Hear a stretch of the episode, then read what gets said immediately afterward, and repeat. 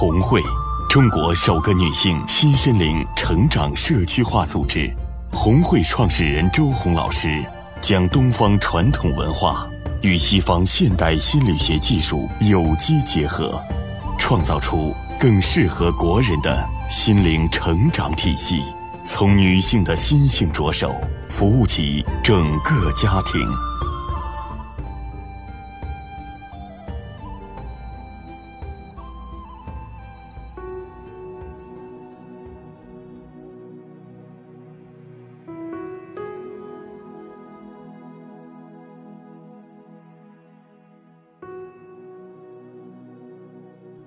亲爱的听众朋友们，大家好，这里是红会时间，我是今天的主持人英英。今天的节目主题是头上戴个紧箍咒。我们今天邀请的嘉宾是东林，欢迎你，东林。大家好，我是东林。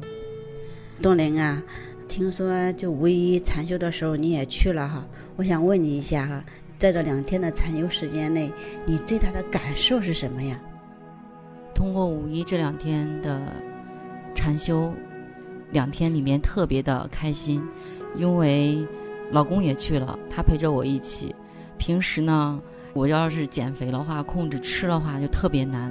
但是很神奇的就是，在这两天里面几乎没有吃东西，就吃了一些水果，没有感觉到饥饿，反倒是浑身充满了力气，这是我最大的感受吧。那么看来禅修还有减肥的效果呀，所以呢，就是在课程间呢分享的过程中哈，我知道你分享了一个话题，你感觉你的头上像戴了一个紧箍咒。当听到这个句话的时候，我们都感到非常好奇，是什么样的状态下让你感觉到这头上戴了一个紧箍咒呢？就像孙悟空戴的那个紧箍咒吗？是这样的。首先讲一下脉轮呼吸的时候，做了半个小时的脉轮呼吸。当老师说躺下来休息的时候，我的头上就是从眉毛往上到头顶的部位，感觉像戴个帽子，这是我最初的感觉。但是我觉得好像帽子比较软，我那种感觉要还要硬一些。是什么感觉呢？就像戴着一个紧箍咒的感觉，不轻松，很不舒服，又没有办法能把它去掉。就是这种感觉。后来在做乱语的时候，我离场地的音箱特别近，站在音箱的对面，我听到了音箱里面有几个人，甚至说几十个人，男男女女，有哭声，特别嘈杂。开始跟着感觉走，后来就发现，我觉得音箱所有说的话都是在对我说的。那个时候也不是愤怒，说着说着，突然就做一些动作，比如说掐腰的动作，跺脚。然后手指出去，好像是他们都在评判我，这种感觉让我很不舒服。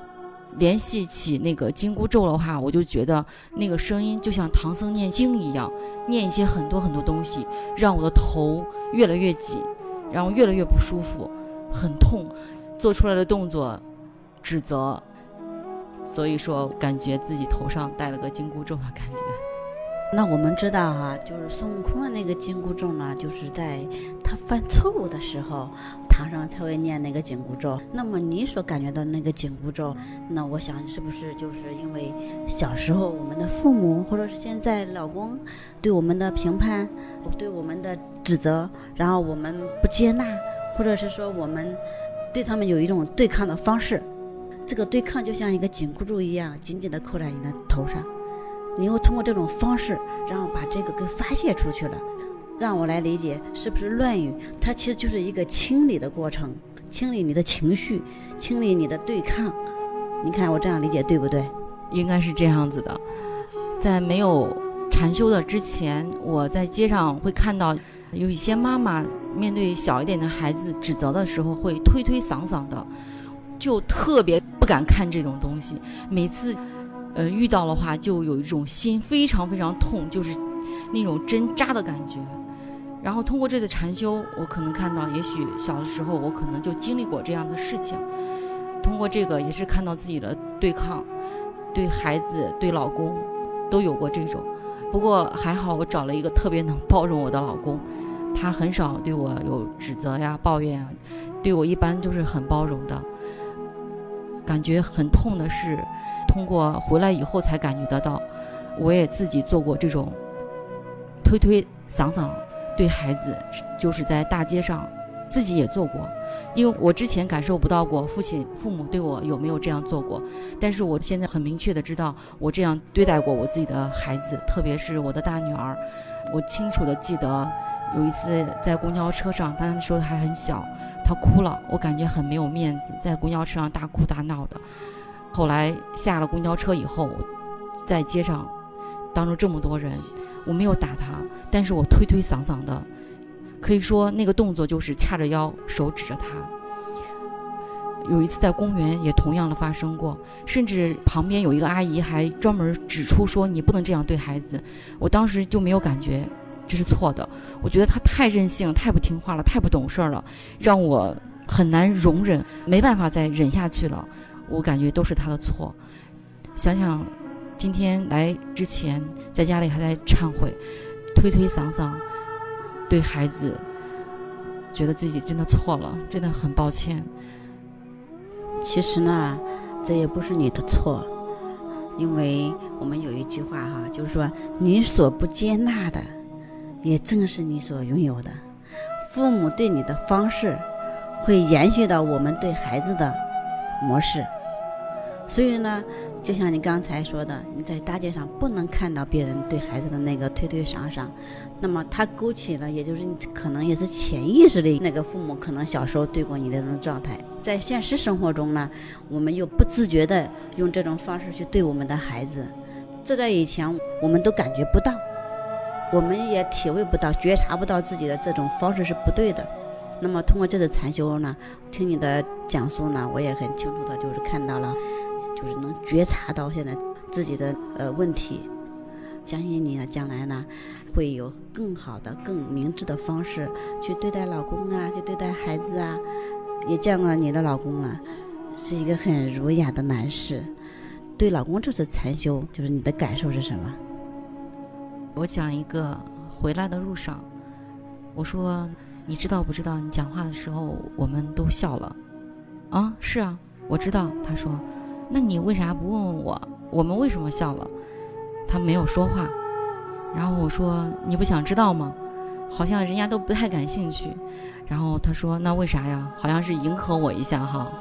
我说，你知道不知道？你把静红老师的名字说成红静了。老公就很淡定的说：“哦，那这么多人发言，我把老师的名字说反了，估计老师这回可记着我了。”通过这件事，我就看出了我的头脑里面很多的为什么。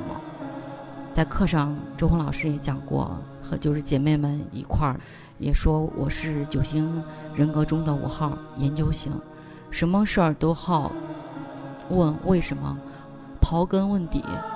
甚至会有时候会把一个人问毛，问的别人都很烦，就是没有使自己的生活变得更轻松，反而使生活变得更多的烦恼。